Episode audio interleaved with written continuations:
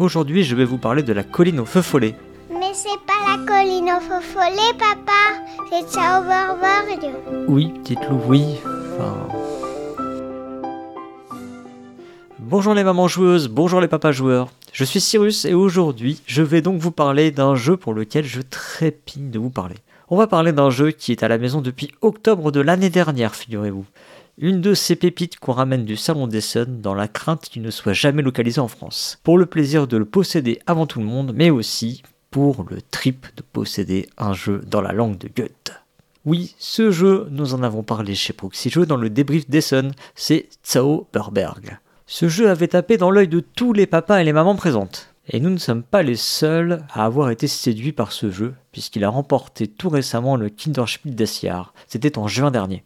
Et si j'ai attendu si longtemps pour vous en parler, c'est qu'il sort tout juste en français, localisé sous le nom La colline au feu follet par Gigamic.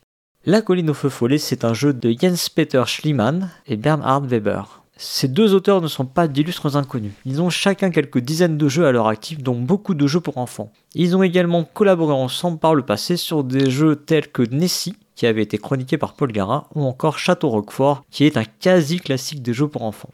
Zauberberg a été illustré par Annette Nora Cara, et Clem Newter a été engagé par Gigamic pour réaliser la couverture de la version française. Le jeu est annoncé pour 1 à 4 joueurs et joueuses à partir de 5 ans pour une durée de partie de 20 minutes maximum. Le jeu est édité par Amigo et localisé en France par Gigamic. Il est disponible chez notre sponsor La Caverne du Gobelin pour 39,90€. Alors de quoi il en retourne dans la colline au feu follet? Eh bien le jeu repose sur un principe de pachinko. C'est quoi le pachinko? Peut-être avez-vous déjà vu ces machines dans des mangas ou dans certains films? Il s'agit de machines typiques au Japon on pourrait assimiler ces machines à nos pouces-pièces de fête foraine. Les joueurs et joueuses achètent des billes qu'ils peuvent insérer dans une machine. Les billes descendent le long d'une planche hérissée de clous, placée à la verticale. Ces billes évoluent dans la machine jusqu'à activer un système qui, sous certaines conditions, feront gagner des billes que vous pourrez rejouer ou, au terme de vos parties, échanger contre des cadeaux. Alors certaines dérives existent malheureusement, transformant ce loisir en jeu d'argent.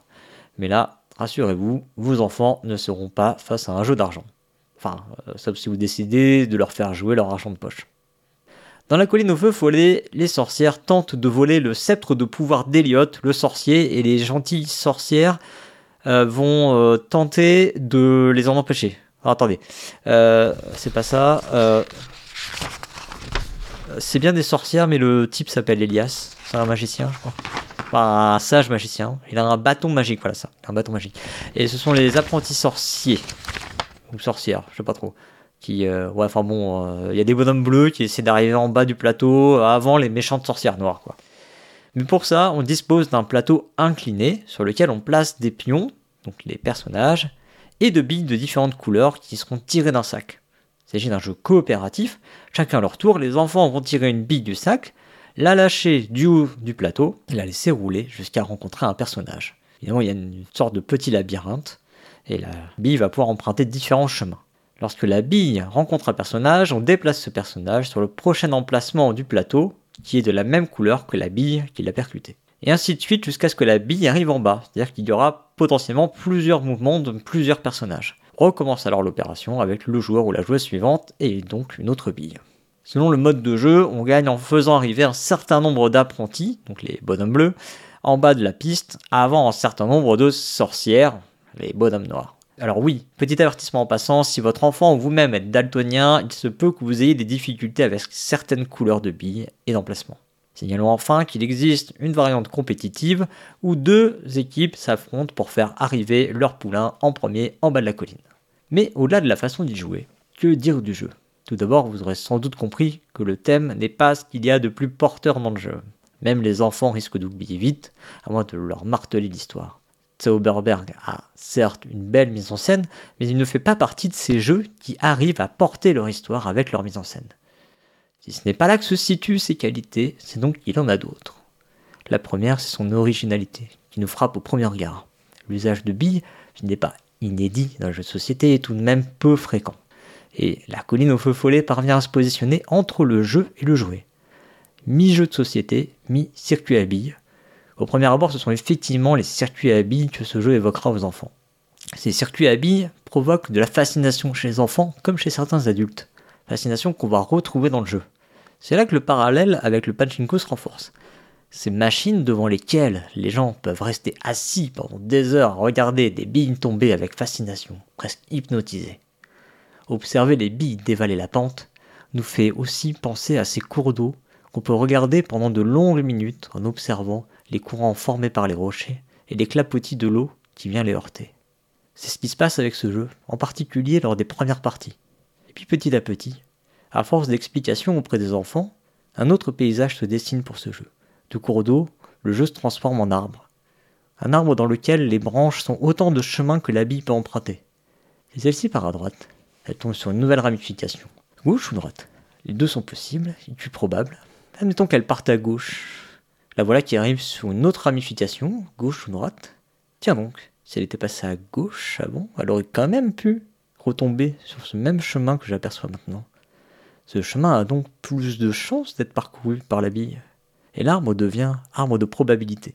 Le jeu prend une autre dimension, plus tactique, plus calculatoire, mais toujours aussi fascinant, toujours aussi hypnotique, envoûtant.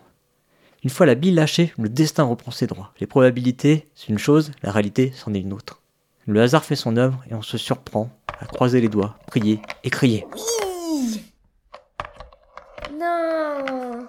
Ce jeu, cela fait maintenant presque un an qu'il est à la maison, et il continue de sortir régulièrement. Ça, c'est un signe qui ne trompe pas. Le jeu plaît généralement suffisamment aux adultes pour qu'ils acceptent d'accompagner les enfants.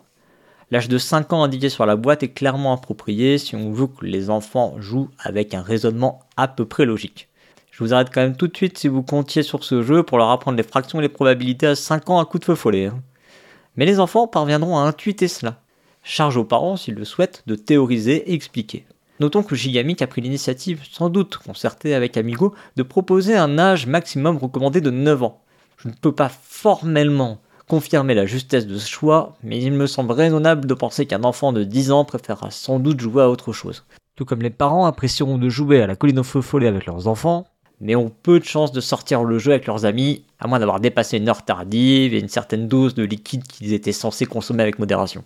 En conclusion, selon moi, la colline au feu follet n'a vraiment pas volé son Kinderspiel d'Assiar.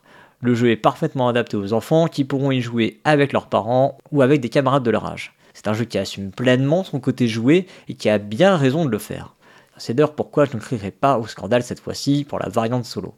Certes, la colline au feu follet parvient à être fascinant en jouant, mais c'est aussi un jeu fascinant en cela qu'il s'agit d'une proposition originale qui montre une fois encore que le domaine des jeux pour enfants est passionnant, et que c'est un domaine dans lequel les auteurs et autrices sont capables d'une grande créativité. J'en ai fini avec cette chronique. Le mois prochain, vous retrouverez un nouvel épisode de Journée. D'ici là, jouez bien, surtout avec vos enfants.